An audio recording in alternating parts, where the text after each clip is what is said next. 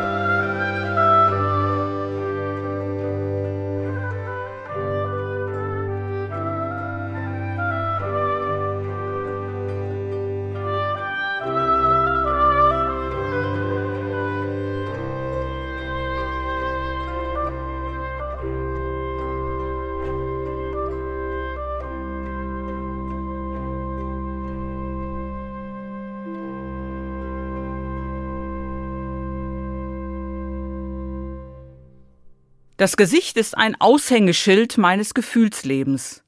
In den katholischen Kirchen wird heute ein für mich spannendes Evangelium verkündet. Die Verklärung Jesu steht als Titel darüber. In diesem Evangelium bleibe ich an einem kleinen Satz hängen. Es heißt von Jesus, dass er mit drei Jüngern, Petrus, Johannes und Jakobus, auf einen Berg steigt. Und das Erste, was dort passiert, ist, das Aussehen seines Gesichtes verändert sich. Das Aussehen seines Gesichtes verändert sich. Was das genau für eine Veränderung ist, kann ich nur vermuten. Aber wenn ich in den Zusammenhang der Geschichte schaue, wird mir klar, Jesus steckt in einer Krisensituation. Für ihn steht im Evangelium eine wichtige Entscheidung an. Soll er es riskieren, nach Jerusalem zu gehen? Soll er sich seinen Gegnern direkt stellen? Soll er Mut zeigen oder soll er kneifen?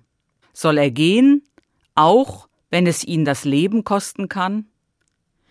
Ich kann mir vorstellen, es ist seinen Jüngern nicht verborgen geblieben, dass sich auf dem Gesicht Jesu in diesen Wochen auch manche Sorgenfalte abgezeichnet hat. Vermutlich konnte man manchmal von seinem Gesicht ablesen, dass ihn auch Angst, Ratlosigkeit und Sorgen umtreiben.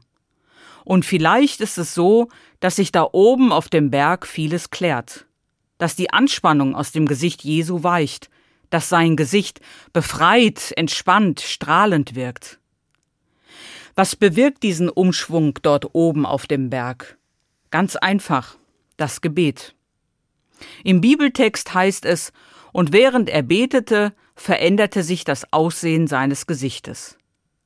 Mir kommen die Bilder von Menschen vor Augen, die in Gebet oder Meditation versunken sind und deren Gesicht eine tiefe Seligkeit, eine innere Ausgeglichenheit, ein tiefes inneres Glücklichsein ausstrahlt. So wie auch die vielen Bilder, die mich zurzeit in den Medien begleiten. Menschen, die im Gebet um Frieden in der Ukraine versammelt sind, deren Gesichter Verzweiflung, aber auch Hoffnung ausstrahlen. Echtes Gebet wandelt mich, es verändert mich. Es verändert mich so, dass man mir das sogar ansehen kann.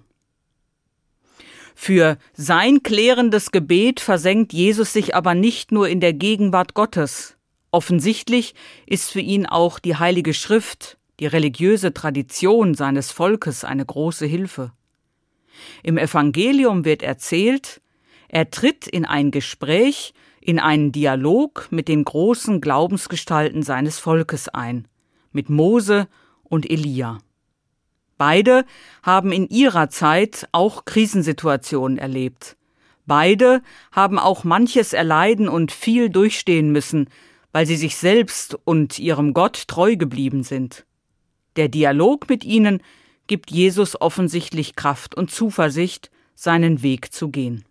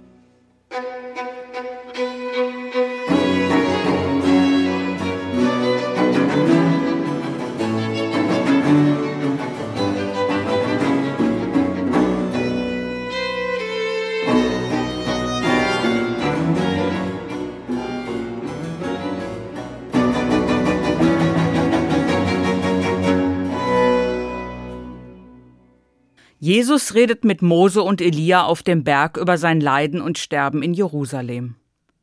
Die Verklärung Jesu wird damit eng verknüpft an die Leidensankündigung Jesu. Ich sehe in dieser Verknüpfung den Sinn, dass der Leidensweg Jesu in ein göttliches Licht getaucht wird, damit ihm sein unsäglicher Schrecken genommen wird.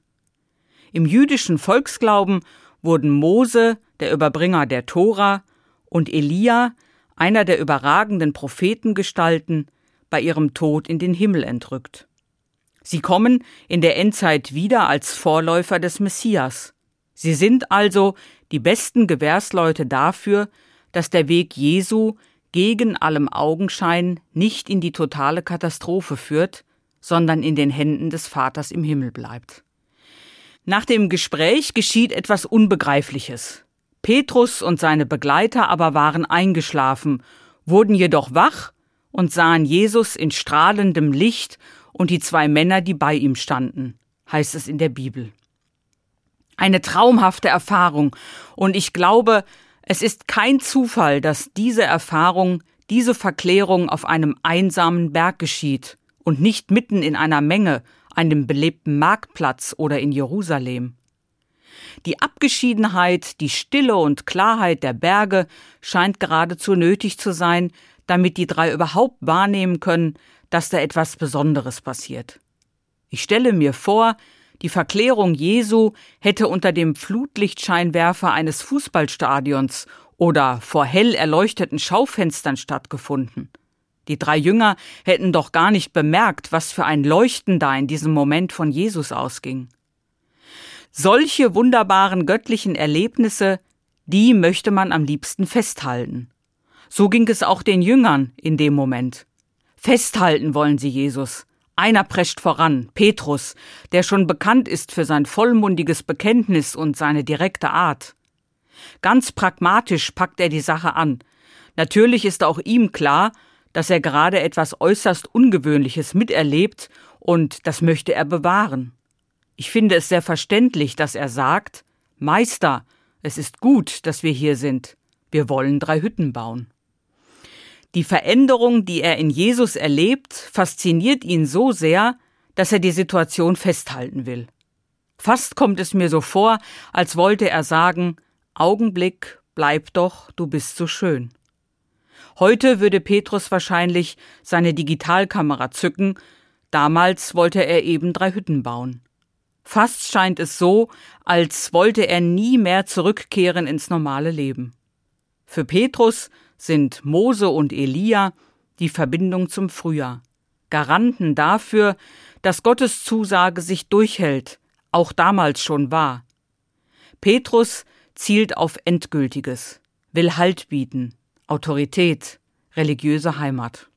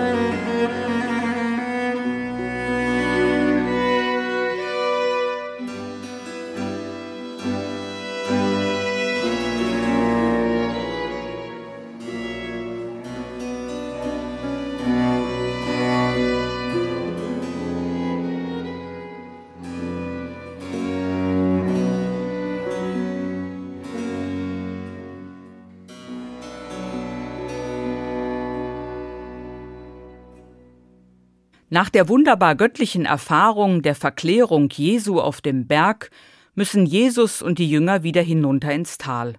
Und Jesus muss in ein ganz besonders tiefes, leidvolles Tal hinunter.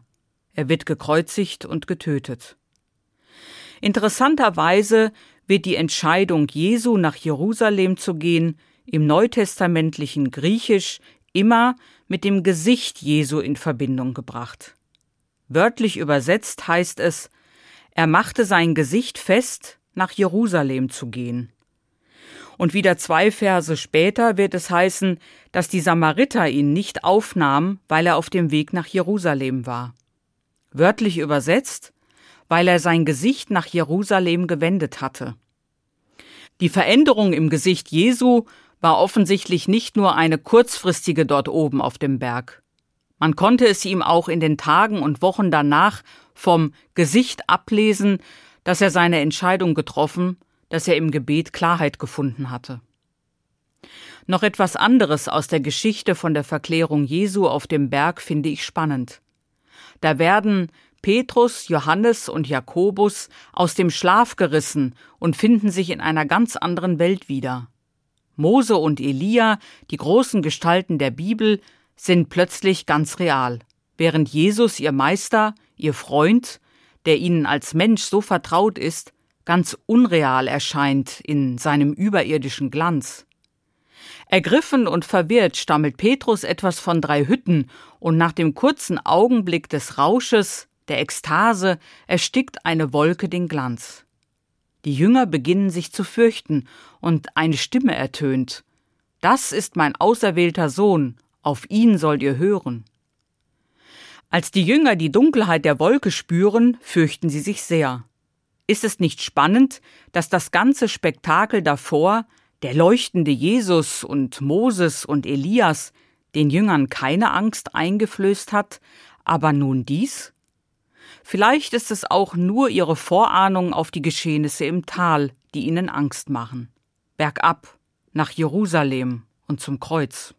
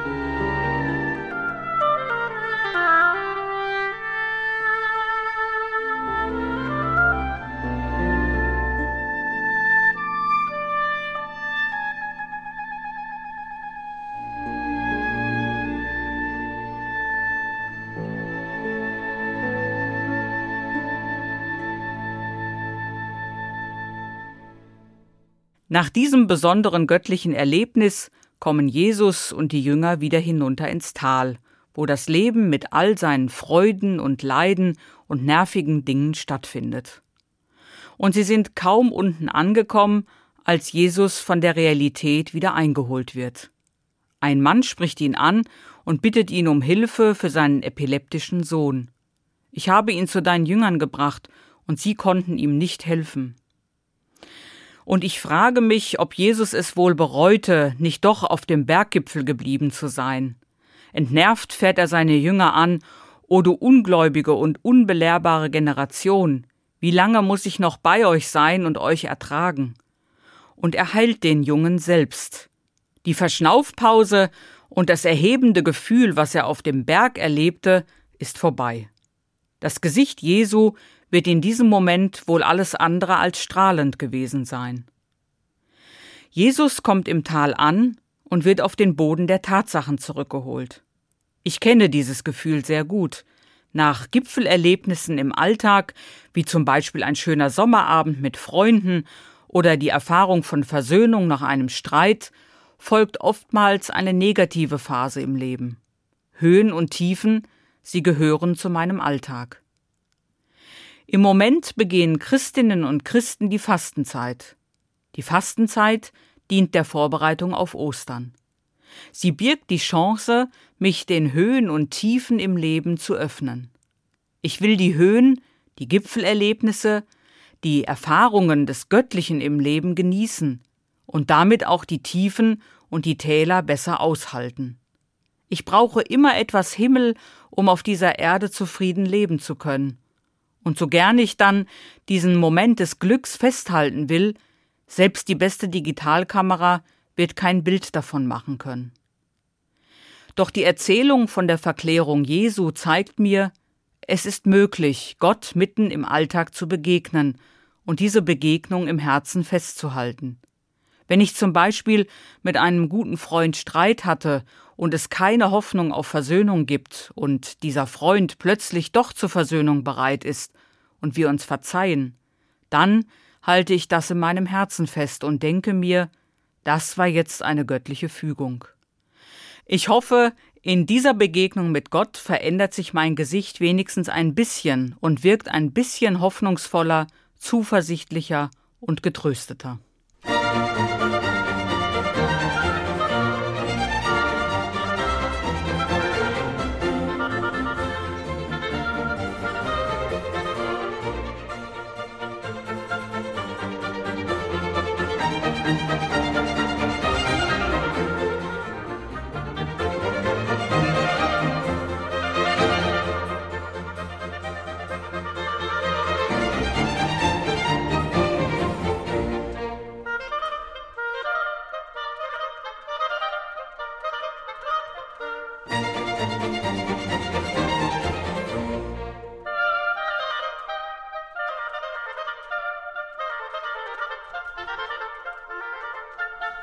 Música